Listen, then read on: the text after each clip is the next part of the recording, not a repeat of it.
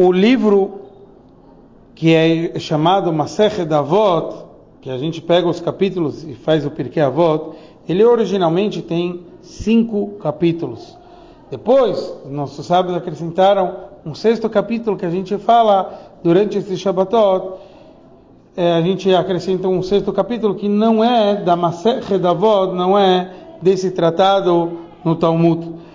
E esse tratado praticamente termina falando Ben Hei Hei Omer, um sábio, ele é chamado aqui como Ben Hei Hei, é, ele dizia que a recompensa é proporcional ao esforço da pessoa.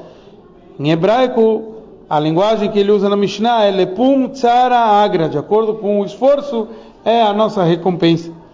E o Rebbe analisa o que, que significa de acordo com o esforço é a recompensa. Isso é óbvio. Deus já tem obrigação, como ele botou na própria Torá, que a gente tem que pagar para uma pessoa que faz um trabalho de acordo com o seu trabalho. A gente tem a recompensa.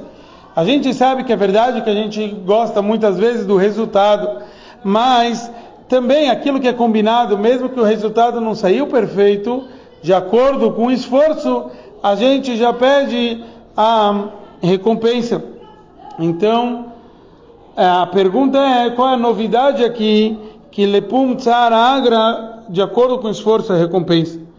A gente vê aqui o ensinamento no próprio nome do sábio, o sábio é chamado rei rei. Nossos sábios falam quem era esse sábio rei rei. Ele era um convertido e por isso ele foi chamado Ben Rei Rei, filho de rei e rei. A letra rei foi acrescentada nos nomes de Abraão e de Sará.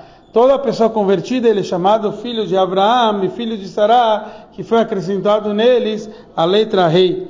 Então, aqui é o ensinamento Ben Rei Rei, aquele sábio que entendeu que todo o esforço, na verdade, ele não tinha o dever de cumprir Torah e Mitzvot, ele assumiu sobre si.